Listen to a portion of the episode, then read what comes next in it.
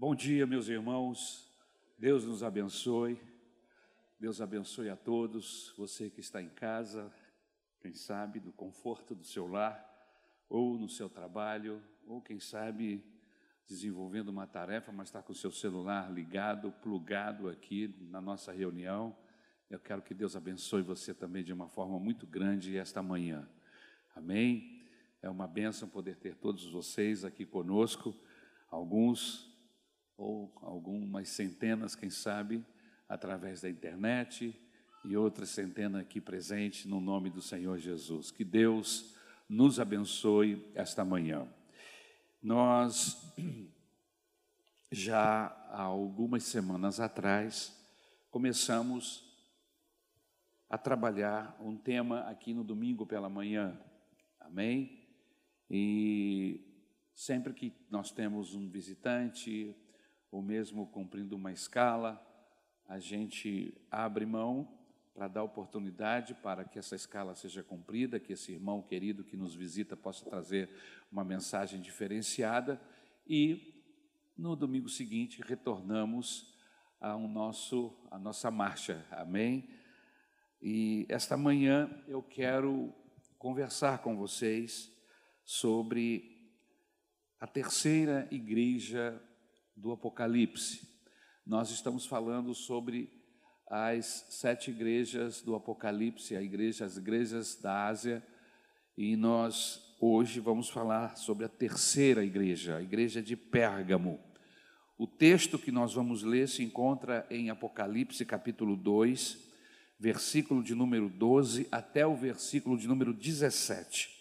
O tema da mensagem é Pérgamo, a igreja vulnerável à maldição. Amém? Nós vamos abrir o texto que se encontra em Apocalipse, capítulo 2, a partir do versículo de número 12. Apocalipse, capítulo de número 2. Todos acharam? Amém? A partir do verso 12. Eu vou ler na nova versão internacional até o verso de número 17. O texto bíblico diz assim: Ao anjo da igreja em Pérgamo, escreva: Estas são as palavras daquele que tem a espada afiada de dois gumes. Sei onde você vive, onde está o trono de Satanás. Contudo, você permanece fiel ao meu nome e não renunciou à sua fé em mim. Nem mesmo quando Antipas, minha fiel testemunha, foi morto nessa cidade onde Satanás habita. No entanto, tenho contra você algumas coisas. Você tem aí pessoas que se apegam aos ensinos de Balaão, que ensinou Balaque a armar, armar ciladas contra os israelitas, induzindo-os a comer alimentos sacrificados a ídolos e a praticar imoralidade sexual. De igual modo, você tem também os que se apegam aos ensinos dos nicolaítas. Portanto, arrependa-se, senão virei em breve até você e lutarei contra eles com a espada da minha boca. Aquele que tem ouvidos, ouça o que o Espírito diz às igrejas. Ao vencedor, darei do manar escondido, também lhe darei uma pedra branca com um novo nome nela escrito, conhecido apenas por aquele que o recebe. Obrigado, meu Senhor pela oportunidade de poder compartilhar a tua palavra. Amém? Graças a Deus. Os irmãos estão me ouvindo bem? O som está alto? Amém? Muito bem. Eu quero agradecer aos nossos irmãos da sonoplastia que sempre nos ajudam. Deus abençoe vocês. Deixe-me começar a pensar sobre este tema com você fazendo uma pergunta. Se você tivesse que destruir uma igreja, como você faria? Vamos lá, pense comigo. Se você quisesse ou tivesse que destruir uma igreja, como é que você faria para destruí-la? Amaldiçoar não adianta, porque os filhos de Deus, em filhos de Deus, não pega a maldição. Então, amaldiçoar não é o caso. Jogar praga também não adianta, irmãos, porque não pega praga em filho de Deus, em gente de Deus. Como você amaldiçoa um povo que tem uma promessa? Como é que você faz? A Bíblia Sagrada nos mostra alguns textos muito interessantes falando sobre este tema, sobre essa questão de maldição e bênção, sobre aqueles que estão, que estão perto de Deus e porque estão perto de Deus têm a bênção do Senhor, e sobre aqueles que estão distantes do Senhor e porque estão distantes do Senhor são vulneráveis a maldições. Isaías capítulo 54, versículo de número 17, a Bíblia diz assim: toda arma forjada contra ti não prosperará. Toda língua que usada contra ti em juízo não terá, ou melhor, em juízo não não há condenação. Esta é a herança dos servos do Senhor e a sua justiça que vem de mim, diz o Senhor. Como amaldiçoar, um povo que tem a promessa do Salmo de número 109 e o versículo de número 28. O que diz o texto? Amaldiçoem eles, mas tu abençoa. Seja, sejam confundidos os que contra mim se levantam. Alegrem-se, porém, o teu servo. Amém? Como amaldiçoar um povo que tem a promessa de Isaías, capítulo 43, e o versículo de número 1 e 2.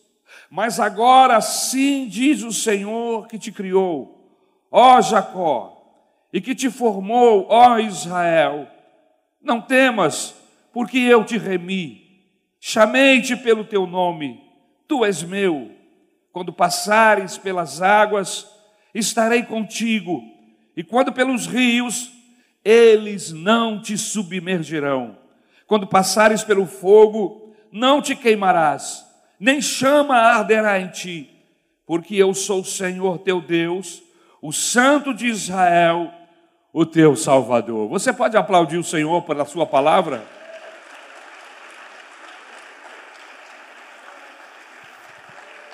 Como amaldiçoar um povo que tem promessas como essas? Gostaria de pedir ao Denilson, você pode diminuir um pouco o meu retorno está muito alto aqui para mim, ok? Muito obrigado, eu te agradeço. Como eu vou abençoar um povo que está debaixo de promessas tão tremendas como essas?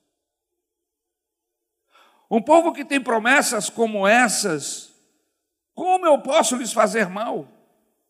É possível fazer esse povo ficar vulnerável à maldição? Como? Se há uma cerca de proteção, como destruir esse povo? Daqui a pouco mais eu respondo você sobre essa pergunta. Deixe-me falar um pouco sobre Pérgamo. Que cidade é esta?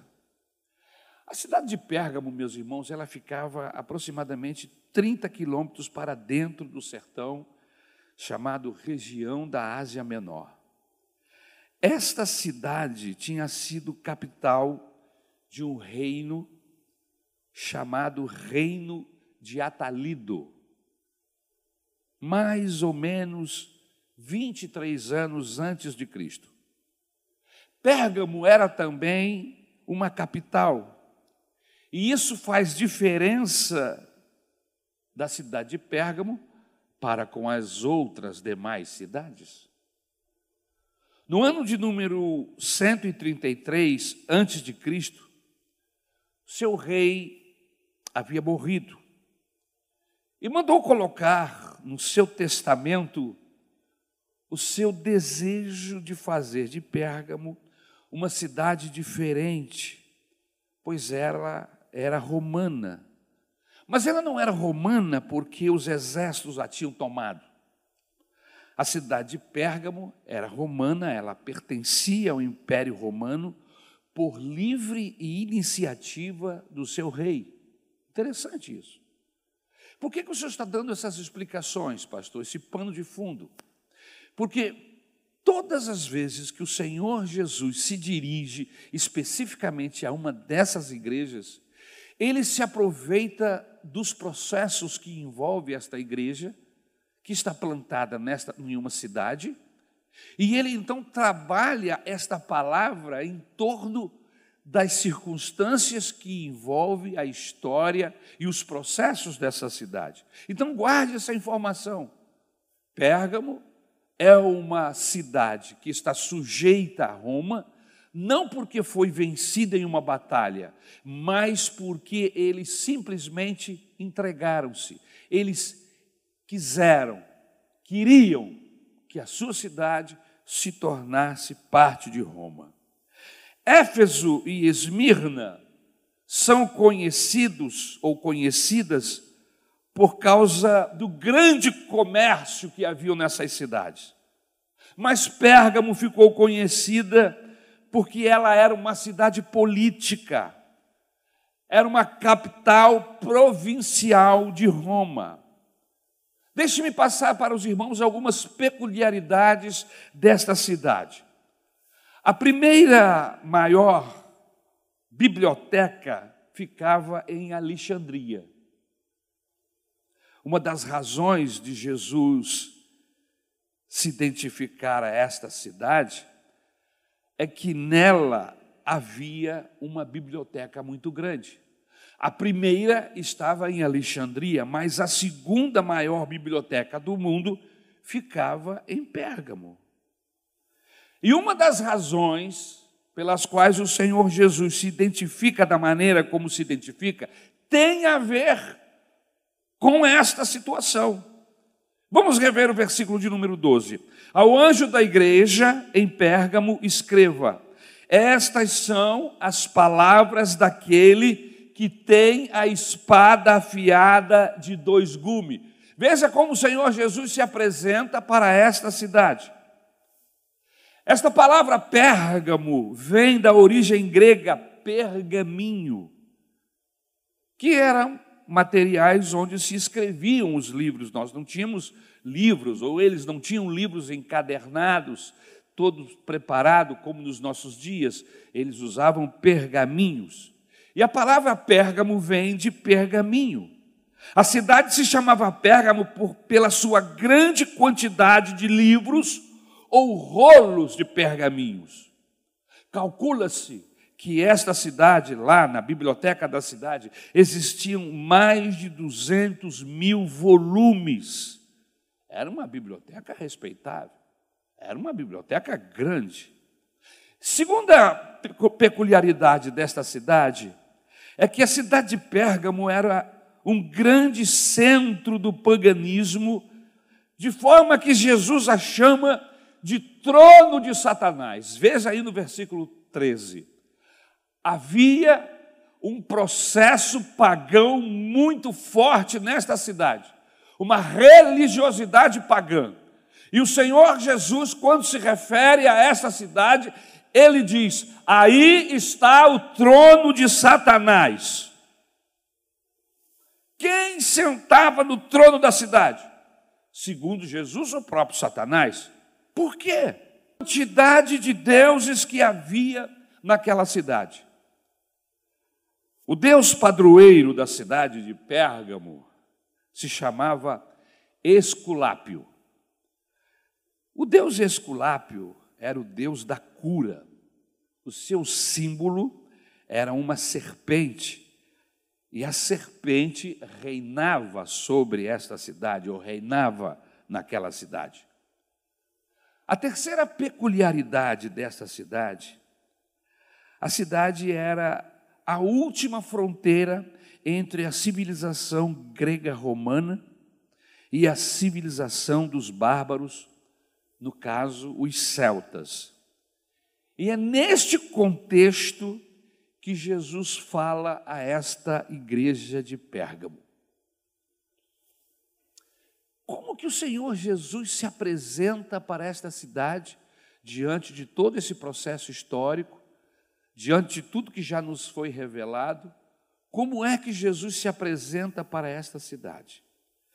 Se você reparar aí no versículo de número 12, eu gostaria que você mantivesse a sua Bíblia aberta para que você fosse acompanhando conosco a leitura. Se você notar no versículo de número 12, Jesus se apresenta como alguém que tem uma espada de dois gumes. Como entender isso, pastor? Jesus se apresenta como alguém que tem uma espada que sai da sua boca e que essa espada tem dois gumes. Vamos deixar a Bíblia explicar a Bíblia? Vamos à carta aos Hebreus, capítulo de número 4, versículo de número 12. O texto diz assim: Porque a palavra de Deus é viva e eficaz, e é mais penetrante do que qualquer espada de dois gumes, e penetra a discernir, e é apta a discernir os pensamentos e intenções do coração. Aleluia. Louvado seja o nome do Senhor. Ele se apresenta como aquele que tem a palavra. Em uma cidade aonde a cultura, vamos dizer assim, está sendo enaltecida por causa de uma biblioteca com tantos livros, em uma cidade onde uma, uma, há uma grande biblioteca e as pessoas se gabam de seus escritos, dos seus livros, se gabam da sua cultura, Jesus se apresenta como aquele que é a palavra. E ele coloca a palavra como ponto de sua identificação na igreja. Em um lugar onde as letras são abundantes, em um lugar onde Satanás coloca a sua autoridade a partir dos raciocínios, porque o diabo está estabelecendo sua autoridade em Pérgamo através de raciocínios, através de cultura, de livros. Em uma circunstância como esta, com que arma Jesus confronta o raciocínio daquelas pessoas? Com a verdade com a palavra. E conhecereis a verdade, e a verdade vos libertará. Aqui está a maior arma da igreja contra Satanás, meus queridos irmãos. Nós percebemos que o Senhor Jesus, diante de um inimigo tão tremendo como é Satanás, e a maneira como ele está se, se introduzindo na mente das pessoas, como é que ele chega, que ele se apresenta a esta igreja? Ele se apresenta com a verdade, com a palavra de Deus. Você pode esquecer toda a mensagem que eu pregar esta manhã aqui deste púlpito. Mas, por favor, você não pode esquecer esta verdade. A grande arma da igreja na batalha espiritual é a verdade da palavra de Deus. Eu vou repetir. A grande arma da igreja na batalha espiritual é a palavra de Deus. Por isso, inimigo, sabendo que temos um poder tremendo que é a palavra de Deus do nosso lado, ele quer sempre desviar a igreja emudecer a igreja de pregar a palavra, afastar a igreja de ter um relacionamento, uma, um convívio maior com essa palavra, porque ele sabe que uma vez que esta palavra estiver introduzida na mente de todo cristão, ele estará vencido, derrotado na vida de cada um de nós.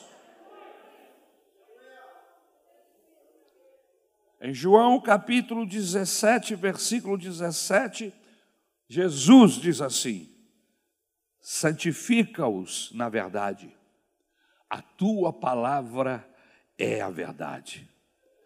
Não há nada que o diabo mais odeie do que a verdadeira palavra de Deus. Porque é verdade. E Satanás é o pai da mentira. Sendo ele o pai da mentira, como é que ele vai gostar da verdade?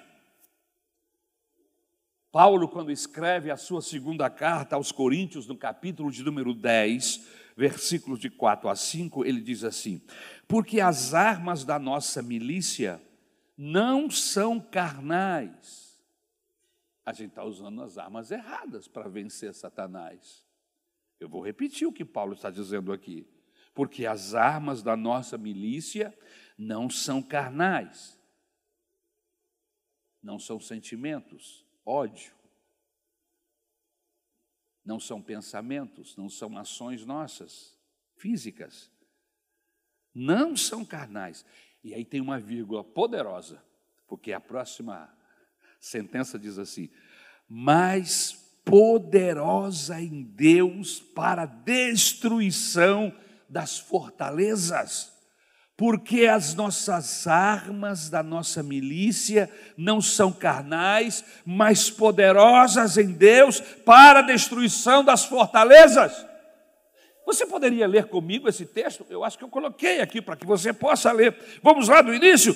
Porque as armas da nossa milícia não são carnais, mas poderosas em Deus para a destruição das fortalezas, destruindo os conselhos e toda altivez que se levante contra o entendimento, a obediência de Cristo. Aleluia! No Salmo de número 91, no versículo de 1 a 4, diz assim: Ele te cobrirá com suas penas, e debaixo de suas asas estarás seguro. A sua verdade é escudo e broquel. Então a palavra não é só escudo para defender, mas ela também é arma de ataque, é broquel, aleluia. E por que então estamos usando as armas erradas? Para guerrear as nossas lutas, as nossas pelejas. Jesus, quando enfrenta a sociedade de Pérgamo, ele não vem amarrando demônios. Interessante isso, viu, irmãos? Queria que você prestasse atenção nessas coisas. Porque, como seguidores de Cristo, nós temos que fazer aquilo que o nosso mestre nos ensina e fez. Amém? Ele não entra na cidade amarrando demônio, está amarrado. Está amarrado. Hoje as pessoas estão confundindo a arma da igreja com o ritual exorcista. Jesus, não chega à cidade onde está o trono de Satanás e diz: Eu entrei aqui agora, Satanás, tu está amarrado. Não. Você sabe como que se amarra? Você sabe como se anula? Você sabe como se desfaz o poder de Satanás em uma sociedade infestada de demônio? Você sabe? Brilhando com a verdade de Deus. A gente não parte para a grosseria, a gente não parte para a briga, a gente brilha com a verdade da palavra de Deus. Quanto mais a verdade de Deus brilhar, mais amarrado, mais anulado estará o diabo. Você está usando as armas erradas da sua casa, na sua família. Deixe o brilho da palavra de Deus aparecer dentro da sua casa, no seu lar. Faça da sua casa um trono de Deus, aonde a palavra de Deus é cumprida, é respeitada, é seguida, e o diabo vai sair da sua casa, vai embora do seu lar, vai abandonar os seus.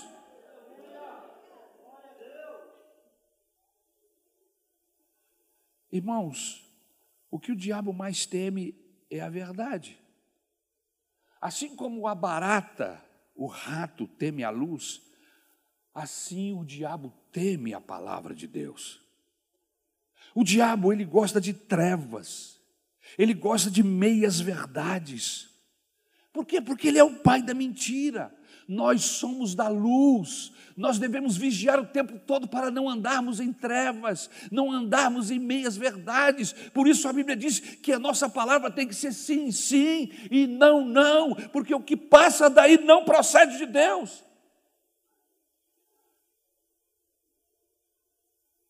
Mas a verdade de Deus derrota Satanás. Por isso nós precisamos que a nossa mente, os nossos pensamentos, os nossos raciocínios, a nossa boca dela, só saia o brilho da palavra de Deus. Algumas pessoas querem resistir ao diabo se benzendo. Você já viu? Pessoas, quando vê uma manifestação qualquer sobrenatural, elas ficam com medo e a primeira coisa que faz é se benzer, fazer o sinal da cruz. Irmãos, o diabo não tem medo do sinal da cruz. O diabo não tem medo de cruz, irmãos. O diabo tem medo da verdade da palavra de Deus. O vampiro é a personificação do diabo em Hollywood. E há pessoas que gostam muito de filmes de, de terror. Eu descobri que filmes de terror eu glorifico as obras do diabo, então eu não os assisto. Simples assim. Quando eu assisto filme de terror, de vampiro, de manifestações diabólicas, eu estou glorificando, dando abrindo espaço na minha vida para ver as obras do diabo. Eu já as conheço, eu já as sei. Eu quero ver o que é novo. e o que é novo? A verdade da palavra de Deus, novidade de vida. Então, o vampiro é a personificação do diabo nos filmes de Hollywood. E lá nos filmes eles ensinam que crucifixo, água benta, punhal de prata e bala de prata resolve o problema. E aí você pode jogar um caminhão pipa de água benta sobre o endemoniado, ele vai morrer afogado, mas não, o diabo não vai sair dele. Você vai afogar o pobre do, do, indivíduo que está com o demônio no corpo, mas o diabo não vai sair dele, vai até sair porque no corpo morto ele não pode fazer nada. Você pode comprar alho, irmão, pendurar alho pela casa toda. Punhal de prata. Eu mandei fazer uma bala de prata e coloquei no meu rifle, pastor. O primeiro que aparecer lá, eu pum, não adiantar. Você ainda pode ser preso. Irmão, se resiste Satanás, é com a palavra de Deus na sua mente, no seu coração, porque ele vai atacar a sua mente. E se você tiver a palavra de Deus na sua mente, ele não vai se introduzir, ele não vai gerar pensamentos na sua vida, porque a sua vida vai estar totalmente arraigada naquilo que é a verdade, a palavra de Deus.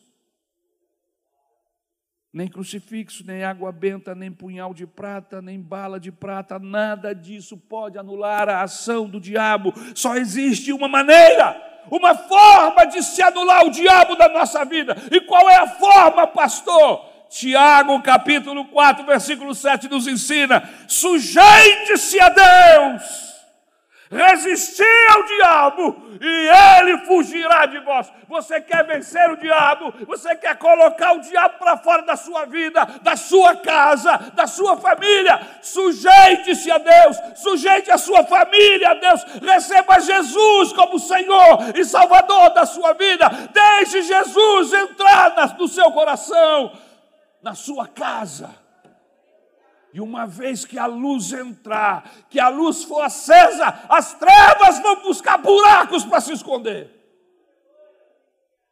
Eu não sei se você notou, mas quando nós acendemos a luz do templo, as trevas se esconderam. Dá uma olhadinha, elas estão escondidas ali, ó. E estão se escondidas. Abriu a porta ali agora e ela fugiu para cá. Fechou a porta, ela voltou. Tem escuro ali porque não tem luz. Existem compartimentos da sua vida que não tem luz, por isso está escuro. O convite da Bíblia Sagrada esta manhã, amanhã é: acende a luz nesse compartimento da sua vida, do seu coração. Vai acendendo, não deixe um lugar fechado, vai entrando e acendendo a luz, levando a palavra de Deus para dentro desses compartimentos da sua alma, do seu coração. E daqui a pouco você vai estar totalmente liberto, sem lugares escuros na sua vida. Como é que a gente resiste ao diabo? Veja na, na Bíblia a, a palavra resistir. Primeiro, resistir ao que o outro diz. Quando a gente olha para a Bíblia Sagrada e a gente procura estudar e entender um pouco mais sobre resistência, a gente descobre que esta palavra está sendo aplicada de algumas formas, de algumas maneiras. A primeira que eu quero é, citar aqui é resistir a que o outro diz. Nós às vezes resistimos o que as pessoas dizem. 2 Timóteo capítulo 3, versículo 8 diz assim: "E do modo porque Janes e Jambres resistiram a Moisés, também estes resistiram à verdade." Existem pessoas que resistem à verdade estão resistindo à coisa errada. Você não tem que resistir à verdade, você tem que resistir à mentira. Aonde você quer chegar, pastor? Abra o seu coração para as verdades de Deus. Procure orar para que Deus te dê compreensão da palavra, da sua palavra, para que você não tenha dúvidas na sua mente sobre o que Ele está dizendo para você para que você, sem perceber, não esteja resistindo a Deus. Como é que a gente resiste ao diabo? Não ouvindo o que ele diz. Em Mateus capítulo 4, versículo 3, Satanás diz a Jesus: Se tu és o filho de Deus, transforma essas pedras em pães. Jesus não abraça essa, essa mensagem do diabo. Ele não tenta respondê-lo da maneira como ele quer.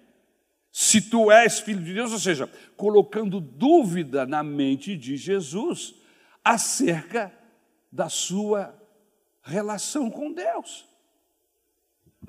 Há poucas horas antes ou dias, o próprio Deus tinha falado para Jesus: Tu és o meu filho amado, em quem eu tenho muito prazer. O que, que Jesus fez? Jesus guardou essa palavra no seu coração. Quando o diabo veio lhe fazer uma pergunta para lhe suscitar dúvidas, se tu és o filho de Deus, transforma esta, esta, esta, esta água ou estas pedras em pães. E Jesus olha para ele, deixa eu, deixa eu tentar responder da minha maneira. Rapaz, eu não tenho que te responder se eu sou filho ou não sou. Eu sei que eu sou filho de Deus. Eu não tenho que transformar pedra em pão para provar para você que eu sou filho de Deus. Eu ouvi da boca do meu próprio pai me dizendo: Tu és o meu filho, Satanás. Você já perdeu essa, Satanás. Aonde você quer chegar, pastor? Nós às vezes abraçamos a mensagem errada. E você sabe que às vezes o inimigo, que é um ardiloso, arqui-inimigo do homem, ele já aprendeu. E às vezes ele não consegue chegar para falar no seu ouvido, mas ele joga uma semente. E aquela sementinha cai lá na sua mente e vem a dúvida. E a partir daquele momento, você começa a duvidar do que Deus já vinha fazendo na sua vida. E a dúvida vai crescendo, vai aumentando dentro da sua mente, do seu coração, e daqui a pouquinho aquilo que era certo, aquilo que você considerava algo de Deus, não considera mais, porque a dúvida tomou conta. Satanás alcançou o seu objetivo, ele lançou uma dúvida acerca daquilo que é concreto, e o que é concreto? A palavra de Deus. E o que a palavra de Deus diz a seu respeito? Que você foi lavado, remido pelo sangue de Jesus e que não há condenação contra aqueles Jesus. Não importa o pecado, o tamanho da maldição que você estava envolvido antes, a partir do momento em que a luz entrou na sua vida, as maldições foram quebradas, você já não está mais sujeito à maldição do diabo, você está sujeito à bênção de Deus.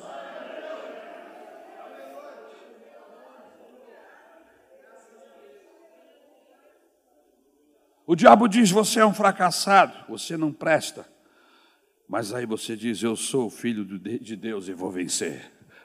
Aleluia. Preste atenção, porque muitas vezes ele lança a semente, ele não precisa chegar perto. E às vezes, para lançar uma semente de mentira, de dúvida na sua mente, ele usa às vezes um parente. Ele usa, às vezes, alguém da família, alguém que não esteja vigilante e que acaba emprestando a boca para o inimigo para. E você tem que perceber isso, você tem que estar plugado com Deus a um nível que, quando, não importa quem, que seja o mais chegado, lançar semente, você possa o antivírus pegar. E diz: opa, isso aqui é semente de Satanás para enfraquecer o que Deus já fez na minha vida. Joga no lixo. Joga no lixo. Não abrace, não traga para o seu peito a mentira de Satanás. Jesus resiste o diabo com a palavra, na palavra. Segundo, resistir pode significar rebelião. Cuidado para não resistir à pessoa errada. A gente tem, sempre tem que estar se perguntando, irmãos, na nossa trajetória, na hora dos processos, onde houver encruzilhadas, você tem que se perguntar onde é que está Deus nesse negócio. Mas por que eu tenho que perguntar onde, é, é que está Deus nessa situação, nessa, nessa encrenca, nesse processo? Onde é que está Deus? Localize Deus. E quando você localizar Deus, vá para o lado dele. Cuidado para você não se pegar contra Deus, lutando contra princípios de Deus. E que se isso estiver acontecendo, você está do lado errado na batalha. E se você está do lado errado da batalha, você já perdeu. Você já perdeu. Resistir muitas vezes pode significar rebelião. Atos capítulo 7, versículo 51, o texto diz assim: Homem de dura serviço vós sempre resistir ao Espírito Santo. Há pessoas que, ao invés de resistir ao diabo, resistem ao Espírito Santo. O Espírito Santo está falando no coração dele, ele veio de dizer: É, você está certo, é, eu vou parar com isso. Não, ele fica debatendo: Não, mas qual é o problema? Fulano também faz, e outra coisa, eu quero ser feliz, e peré, e com as suas argumentações, e olha que você tem argumento, hein? Eu estou falando de você porque eu sou exatamente igual. O problema é quando a gente se fraga batendo boca com o Espírito Santo, como se o Espírito Santo quisesse o nosso mal. Quando ele fala no nosso coração, ele está querendo trazer luz. E você precisa, nós precisamos identificar a voz do Espírito Santo no nosso coração, irmãos. Você conhece a voz do seu esposo? Você conhece a voz da sua esposa? E existem mães que conhecem a voz dos seus filhos e pais também. Mas a pergunta aqui esta manhã é: você conhece a voz de Deus? Quando Deus fala com você, você discerne, é Deus, está falando comigo. E se Ele está falando comigo é porque Ele tá, é cuidado. Deus nunca fala conosco para nos arrebentar, nos matar, nos destruir. A fala, a manifestação dele para conosco é para nos dar vida, é para nos libertar, nos salvar, nos livrar de cairmos do precipício. Mas há pessoas que, ao invés de resistir ao diabo, resistem ao Espírito Santo. Resistir a Deus é fazer a vontade do diabo. Resistir ao diabo não significa pôr os pés e dizer, sai, Satanás, pode bater, você vai quebrar a perna, tanto bater no chão. Porque o diabo não sai da nossa vida, nem da vida de ninguém, porque tem alguém batendo o pé, pulando.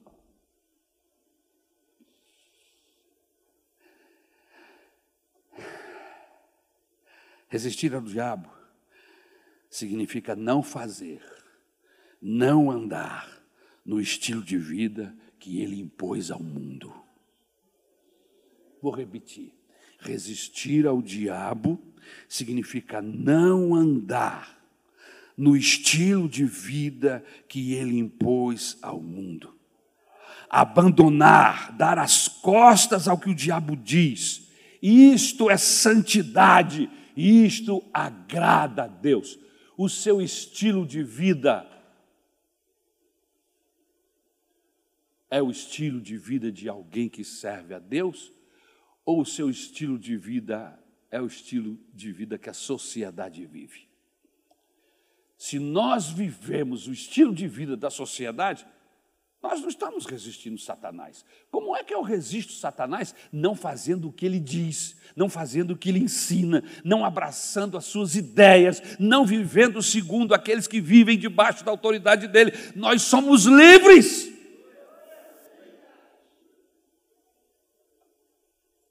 E quando tomamos essa posição, nós estamos entrando em uma outra área chamada santificação.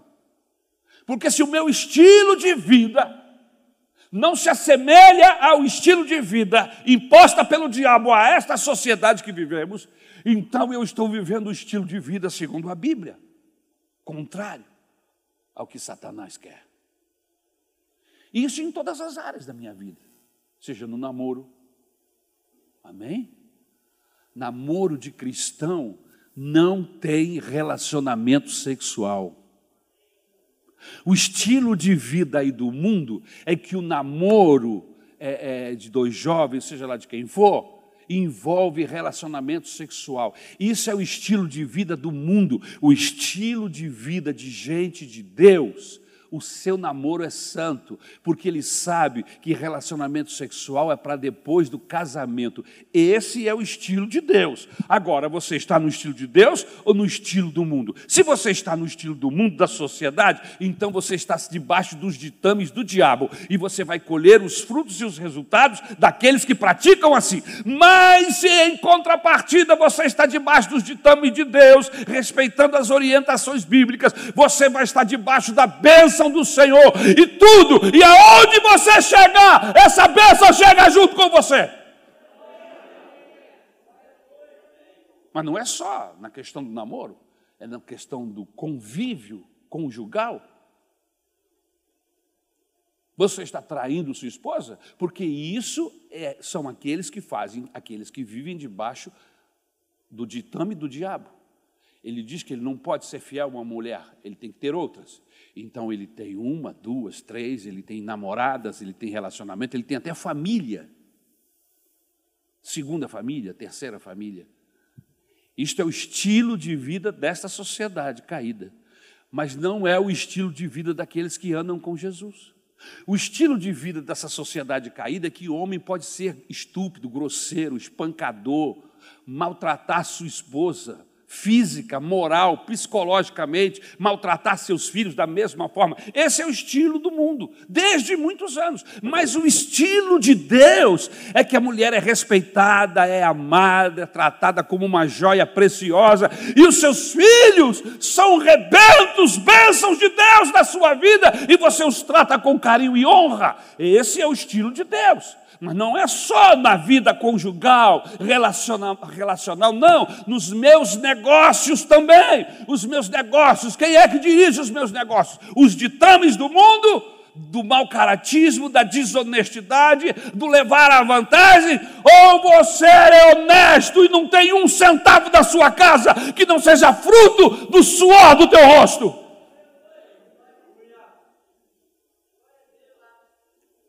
Como é que eu resisto, Satanás? Não é batendo no chão com o pé, não é dizendo que está amarrado, é vivendo um estilo de vida diferente por causa de Deus, por causa dele. Aleluia! Não é porque eu sou bom ou sou maravilhoso, não, mas por causa dele eu escolho os meus caminhos. Em terceiro lugar, resistir significa aguentar, suportar. Hebreus capítulo 12, versículo 4, o texto diz assim: Ora, na vossa luta contra o pecado ainda não tendes resistido até ao sangue. O que esse texto nos incita, nos diz, nos mostra? Significa que nós não podemos ceder à tentação. Resista. Você está sendo tentado? Quem que é o tentador? Deus não tenta ninguém. A Bíblia diz que Deus não é homem para tentar a ninguém. Por isso, não tenta. Quem é que tenta? Quem tenta é Satanás. Se você está sendo tentado e você sabe que a tentação vem do diabo, resiste essa tentação. E como é que eu resisto, pastor? Dependendo dela, você foge. Se a tentação envolver vida sexual, a Bíblia diz: foge, escapa-te por tua vida. Agora, se a tentação for outro tipo, tentação de roubar, tentação de matar, de sentir ódio, de desviar, todo e qualquer outro tipo de tentação, vença. Não se dê por vencido. Não desista, mas não lute sozinho, porque lutar sozinho aí, a batalha é vencida pelo diabo. Lute com a força de Deus. Nós vencemos as nossas tentações de todos os níveis e de todos os tipos, sempre com oração, com jejum, com palavra de Deus de manhã, ao meio-dia e à noite. Bem-aventurado é o homem que medita na palavra de Deus dia e noite. Aleluia. Que não se detém na roda de escarnecedor, não se senta com eles, mas o seu gosto, o seu prazer está em viver segundo a lei do Senhor. Aleluia! E por causa disso, ele é como uma árvore plantada junto ao ribeiro. E você sabe como é uma árvore plantada junto ao ribeiro? É uma árvore que as folhas não caem, não secam, as folhas são verdes, o fruto aparece na estação própria. E aonde ele chega, bênção chega junto. Não ceda. Resistir ao diabo significa não ouvir o que o diabo diz. Em quarto lugar, resistir na Bíblia ainda pode significar rejeitar a pessoa. Em Tiago capítulo 4, versículo 6, a Bíblia diz que Deus resiste ao soberbo. Resistir ao diabo, não aceitar suas doutrinas, mas querer a santidade de Deus. A grande arma da igreja para combater o diabo é a palavra de Deus. Se você é um crente que não lê a Bíblia, se você é um diácono que não tem intimidade com a palavra de Deus, se você é um líder ou pastor que não guarda a palavra, o diabo não vai sair com show, Satanás. Ele tem medo da verdade. Por isso ele teme a palavra de Deus. Por isso é importante que leiamos, não apenas, mas guardemos essa palavra no nosso coração. Como nos sugere o salmista no Salmo de número 119, versículo de número 11: Guardei a tua palavra no meu coração para não pecar contra ti. A palavra sempre aqui, em foco direto.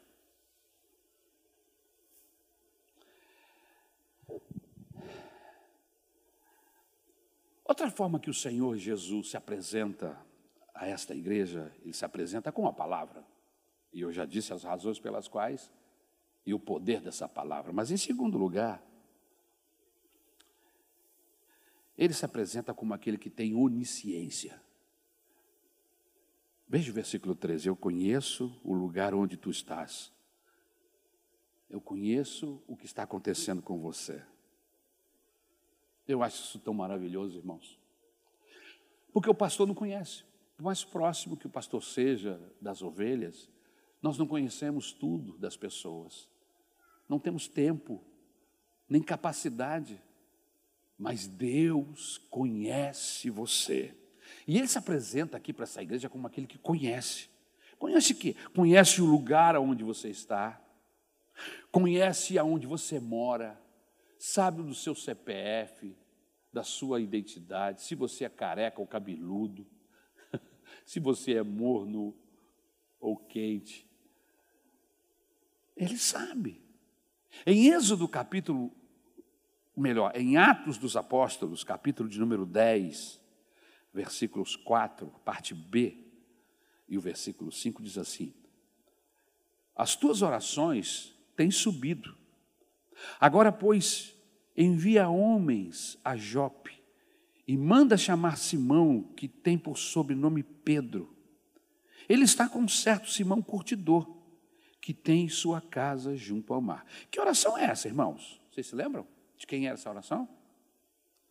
Era de um romano, um centurião chamado Cornélio. Deus percebeu Cornélio, Deus viu Cornélio, visitou seu coração e encontrou inteireza, encontrou vontade de servir a Deus. E aí Deus dá um jeito de trazer Pedro até Cornélio. Cornélio era um romano, estava em uma cidade diferente, distante da onde estava Pedro e os demais apóstolos. Deus sabe onde está Cornélio e Deus sabe onde está Pedro. E eu tenho que unir Pedro a Cornélio. Ele diz: Cornélio, mande seus homens mas mandar para onde? Para quem? E aí Deus dá o endereço. Olha, vá agora, pois envia homens a Jope, a cidade de Jope, e mande chamar Simão, que tem por sobrenome Pedro. Ele está com um certo Simão curtidor, que tem sua casa junto ao mar. Já deu a localização, melhor do que o ex, irmãos. Os homens de, do, do, do centurião foram cair exatamente aonde estava Pedro. Dois irmãos juntos numa casa junto ao mar, e um era curtidor de peles. Pronto, achou. Mas deixa estar que do outro lado tem um Pedro, judeu, sisudo, fechado, e que achava que a bênção de Deus era só para os judeus, e Deus estava para revelar ao Pedro que não, que os propósitos de Deus também alcançariam pessoas como eu e você, os gentios. Mas aí Deus tem que convencer a Pedro. E aí Pedro sobe para orar no terraço, lá da casa do curtidor. Uma vista assim para o mar, coisa linda, né? E aí ele está orando, e aí Deus arrebata o espírito e ele vê que desce do céu um lençol enorme, com todo tipo de animal dentro deste lençol. E uma voz diz assim: agora vai, mata e come. E aí Pedro diz: Mas como eu, um homem santo, um judeu, cumpridor da lei mosaica, posso matar e comer? Se são animais impuros. E aí Deus diz para ele, porque a voz era de Deus: Como é que eu estou te dando algo e você diz que o que eu estou te dando é impuro? Como? Por quê, Pedro? Mata e come. Se é Deus que estava dando. Aí a Bíblia Sagrada diz que o Espírito Santo fala a Pedro: Pedro, vai chegar aí na tua casa dois homens, que são homens que eu estou enviando a você. Entre no carro deles e vá até a casa de Cornélios e pregue a palavra, a minha palavra para eles. E Pedro disse: Sim, senhor. E quando ele termina de orar, ainda ele estava descendo o terraço, tem alguém batendo na porta: Seu Pedro, seu Simão. E aí a Bíblia Sagrada diz que ele abre a porta e os homens se apresentam, e ele entra no carro dos homens e viaja algumas horas, e, seja, e seja, chega na casa do Cornélio. E já estava todo mundo lá o Cornélio, a sua família, a vizinhança toda. E Pedro, quando chega, começa a falar das coisas que Jesus tinha, tinha feito. E ele não fala muito tempo, e daqui a pouquinho tem gente chorando, tem gente sendo tocada, tem gente sendo liberta, cadeias estão sendo quebradas, uma família, uma vizinhança toda cai de joelhos, pedindo a, a misericórdia, a salvação do Senhor Jesus e são batizados com o Espírito Santo. Aleluia! Eu sei onde tu moras. Você entrou aqui esta manhã, quem sabe, triste, com as suas dificuldades, com os seus problemas, se sentindo um, um isolado, um rejeitado, escute o que Deus está falando para você. Eu sei aonde você mora. Aleluia. Eu sei aonde você vive, com quem você vive, as pressões que você tem vivido, as circunstâncias difíceis que você tem enfrentado. Eu sei aonde você mora. E eu sei que tu moras em um lugar horrível, uma cidade adúltera, violenta, onde Satanás tem seu trono, mas olha, vocês não podem sair daí. Olha que interessante. Vocês precisam aguentar firme têm de resistir, não podem ir embora. O crente de Pérgamo poderia pensar: eu vou embora daqui, eu quero ficar numa cidade onde tem um trono de Satanás, estou fora. Pernas, para que te quero? Mas aí Jesus disse: não, fica aí, resiste aí, não é para ir embora, não, não é para fugir, não, resiste aí.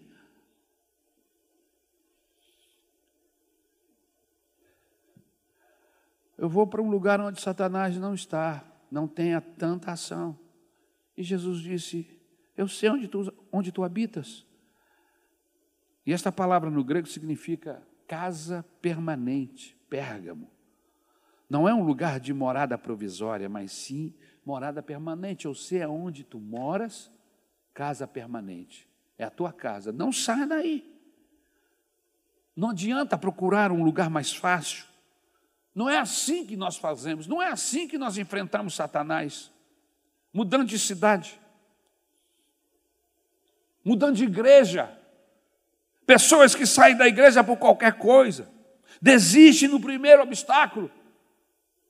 Irmãos, nós vivemos, a nossa igreja é uma comunidade, meus irmãos, e é possível que em um domingo você encontre algumas pessoas com a cara fechada, você não sabe da vida dela, você não sabe que ela está sofrendo das pressões, e às vezes ela passou por você, não cumprimentou, fulano nem falou comigo, sangue de Jesus, e você já fica já, calma irmão, calma, não tire conclusões precipitadas, pergunte, tem alguma coisa acontecendo, você está diferente, vamos orar?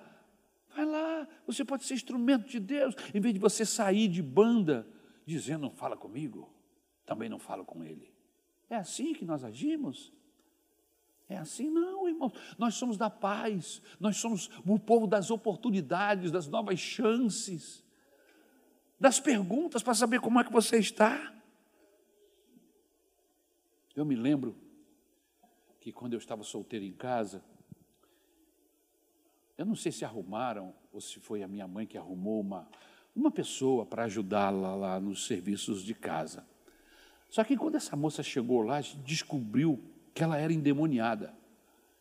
Aí como é que você faz para ter uma funcionária, um funcionário que está endemoniado, de vez em quando cai lá na cozinha, bum! Assim, do nada, e começa a falar com a voz grossa. Hã? Tu vai de manhã na tua área de serviço, tu chega lá, a, a, a, funcionária está dormindo e daqui tu está escutando um barulho lá dentro. E, a mulher conversando com não sei quem lá dentro, só tem ela lá dentro. Como é que você faz? Hã? Ah, eu falei, mãe, manda essa mulher embora, tá doido. A gente enfrenta diabo o tempo todo, agora trouxemos para dentro de casa.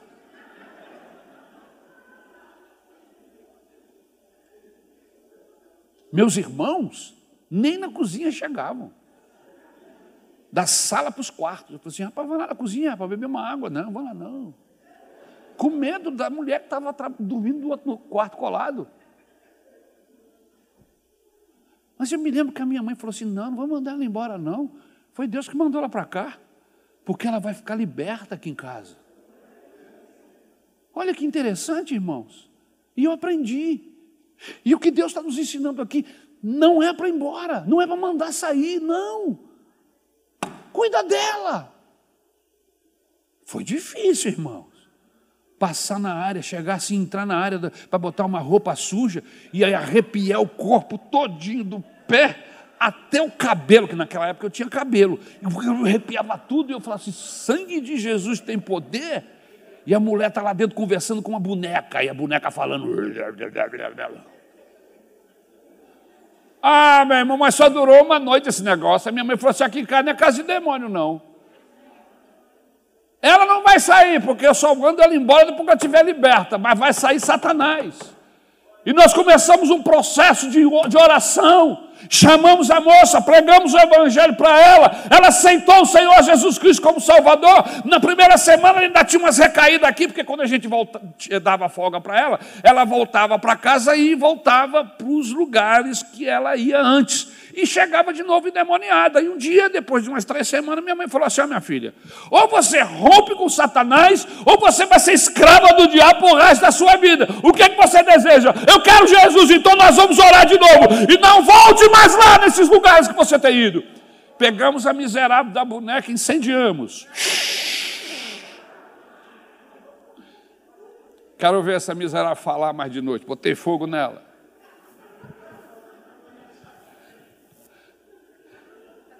E evangelho, e oração. E antes da mulher dormir, todo mundo lá orando por ela. Meu irmão menor era o último, ficava lá assim.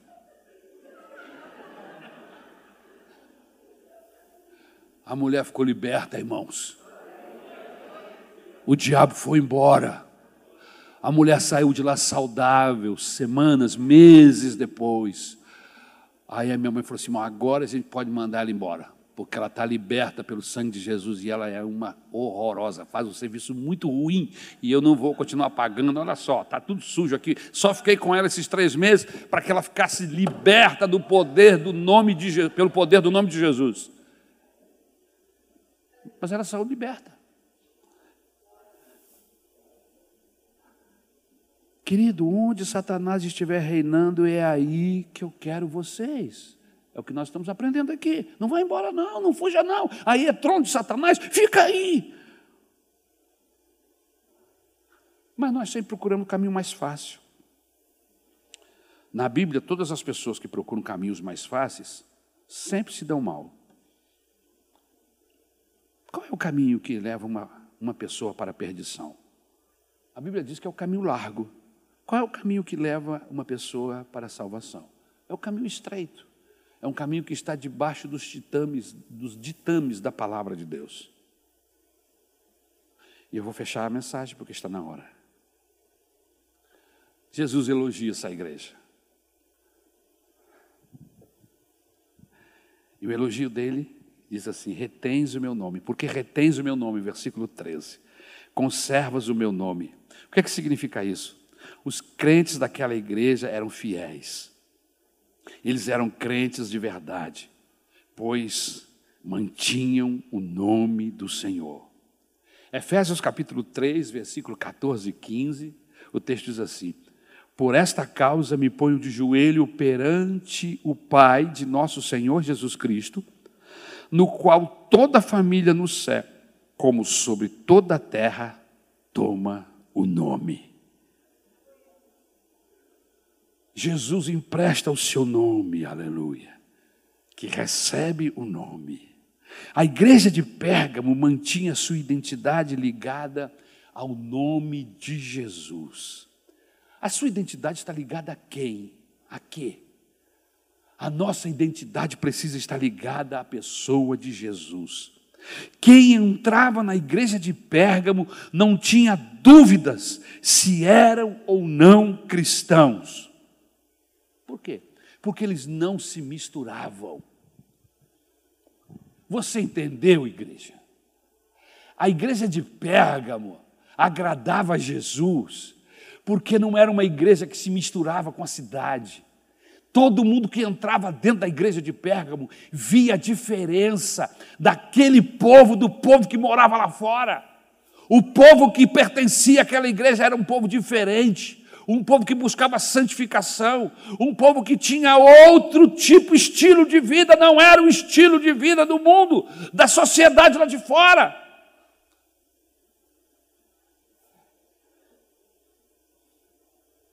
Jesus diz: Não negaste a minha fé.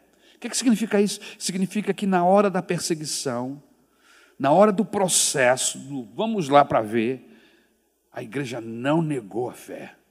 E Jesus cita o nome. Antipas, um Marte. um herói. As pessoas colocam os nomes de seus filhos, de homens e mulheres famosos que marcaram as épocas de alguma forma, como por exemplo Davi, Abraão, Marcos, Pedro, Esther. Eu nunca vi ninguém chamado Antipas. Você já viu? Quem sabe o, a Cláudia ainda vai ter um filho, né? O, com o Luiz, seu marido, não é? E aí, aí, Antipas. Antipas. Ou o André, o André ainda é novo, a novo, ainda pode ter mais um filho. Pois aí, vou te sugerir um nome: Antipas. Hã? Um herói. Eu nunca ouvi ninguém chamado Antipas. E foi um herói, um homem que chamou a atenção de Jesus. Jesus diz: Minha testemunha fiel. A palavra em grego aqui é a mesma para a palavra Marte. Irmãos, Antipas foi testemunha fiel na cidade onde Satanás tinha seu trono. Você imagine. Ele não foi herói numa cidade como Campo Grande. Ele foi herói numa cidade onde Satanás tinha o trono dele. Esse cara era bom. É porque eu não posso ter mais filhos, senão eu ia botar o nome de Antipas.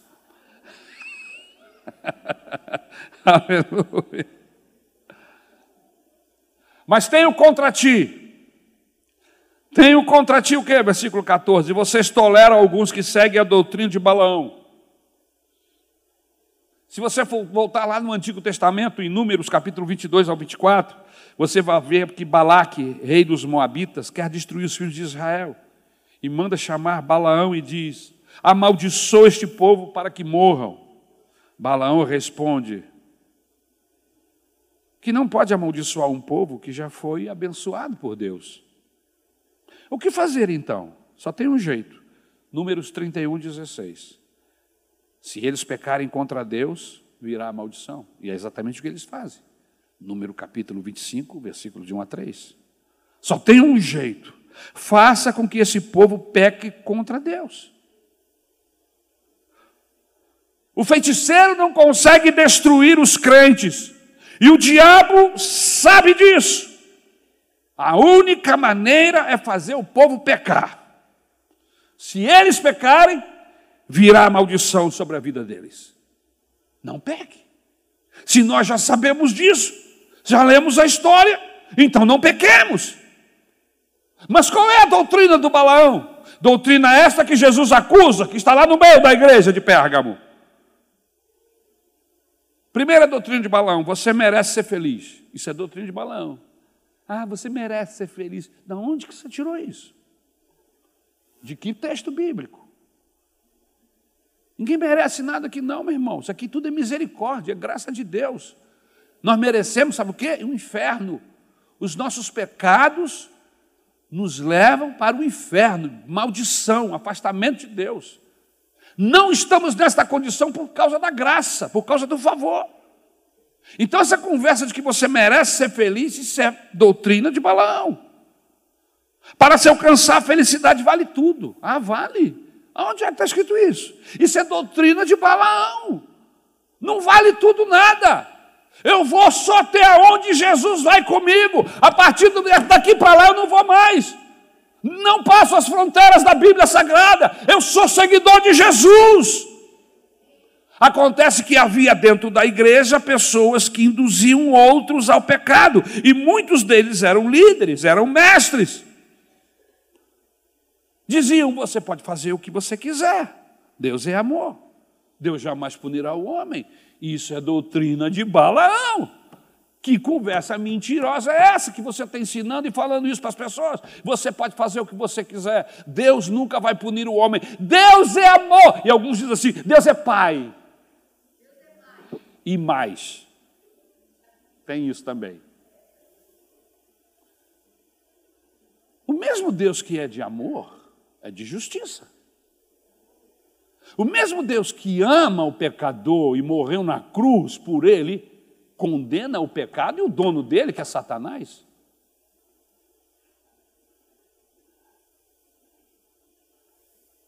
Você pode fazer o que você quiser, Deus é amor, jamais punirá o homem. Deus nunca mandará o homem para o inferno. Não, Deus não manda homem para o inferno, irmãos. O homem é que caminha para lá. Deus não manda, Deus abriu uma porta para o céu. E aqueles que quiserem, caminhem com Cristo. Quem não quiser, tem liberdade, continua do jeito que está, não precisa fazer nada.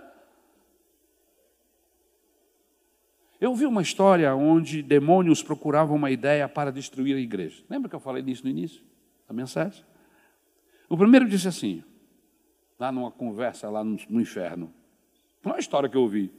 Não sei se foi aqui nessa praça que tem aqui, foi uma, uma história aí. Os demônios tinham se reunido para buscar uma ideia para destruir a igreja. O primeiro disse assim: Eu vou espalhar que Deus os abandonou. O outro demônio disse assim: Não, eles têm a Bíblia, que diz o tempo todo que Deus os ama, rapaz. Isso aí não vai dar certo, não. Aí apareceu outro demônio e disse assim: Eu vou colocar medo no coração deles, medo de escuro. Quem tem medo de escuro aqui? Levanta a mão, não, fica quieto aí medo de caveira, medo de cemitério, hum, medo de, de, de, de palavras negativas, bate na madeira. Medo. Eu vou espalhar esse tipo de conversa para que eles tenham medo. Aí o chefe dos demônios diz assim: Não, isso não adianta. A Bíblia tem mais de 8 mil referências dizendo para eles não temerem. E ainda diz que o perfeito amor lança fora todo medo. Isso não vai dar certo, não, rapaz. E aí o terceiro levantou-se e disse: Eu sei como fazer.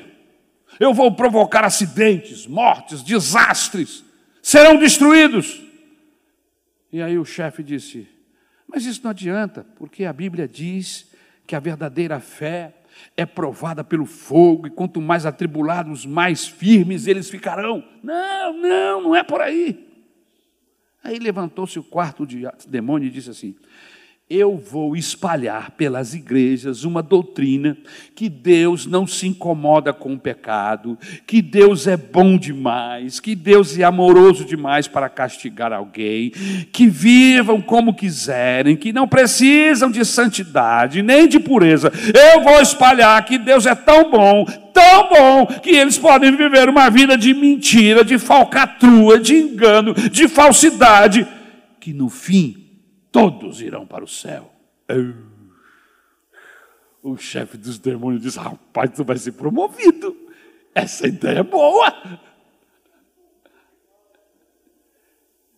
Boa sugestão. Irmãos, e segundo essa historinha, ainda hoje, esse demônio anda espalhando por aí entre as igrejas, entre os crentes, essa doutrina, que é a doutrina de Balaão você está salvo. Pode viver como você quiser. No último instante, Deus vai dar um jeito e salva você. É isso que a Bíblia diz? Não. A Bíblia diz assim: buscai a santificação, sem a qual ninguém verá o Senhor. Será que você pode repetir esse texto olhando para essa pessoa que está do seu lado? Buscai a santificação, sem a qual ninguém verá o Senhor. E aí Jesus fecha a conversa com essa igreja, arremata a, a conversa com essa igreja, dizendo assim: arrepende-te, senão virei contra ti, que está nesta doutrina de Balaão dos Nicolaítas. Arrependa-te. Os que mandavam na igreja tinham poder para manipular a igreja. E ele termina a carta fazendo promessa aos vencedores, versículo 17: Ao que vencer, darei do manar escondido. Ao que vencer, diga isso para essa pessoa que está aí. Ao que vencer, darei do manar escondido, disse o Senhor. Que manar é esse? Comida de anjos, comida do céu. Salmos 78, 24 e 25. Fez chover maná sobre eles para alimentá-los e lhes deu cereal do céu. Êxodo 16, 4. Comida de Deus. Maná é comida de Deus. Pergunto: será que em Mateus 26, 29, que diz assim: Digo-vos que não mais bebereis deste vinho? Será que há um vinho guardado para esse dia também, irmãos? Porque se tem um maná escondido, será que tem um, um vinho escondido para esse dia também? Essa é uma pergunta. Versículo 17: Também lhe darei uma pedra branca, com um novo nome nele escrito. Qual a interpretação? E eu gosto dessa interpretação. Na antiguidade, as pessoas eram convidadas para as bodas e os seus nomes vinham gravados numa pedra, como os convites dos nossos dias. Naquele dia, cada um de nós, nós vamos receber uma pedra, e esta pedra será o passaporte de entrada, o convite. Na pedra estará gravado o seu novo nome. Nome este que só você e Jesus sabem. Aleluia. Vamos ficar de pé para você pensar que eu vou terminar agora. Aleluia. Aleluia. Quais as lições que eu levo para casa, pastor? A espada do Espírito é sempre amiga dos santos e inimiga dos pecadores. Lembre-se, a espada do Espírito é sempre amiga dos santos e inimiga dos pecadores. Ouvi uma história de um rapaz que matou uma pessoa. Ele era muito rico. E ele contratou um bom advogado que conseguiu liberá-lo a primeira vez. Mas aí o rapaz, uma vez livre, saiu e matou outra vez. E mais uma vez ele foi preso.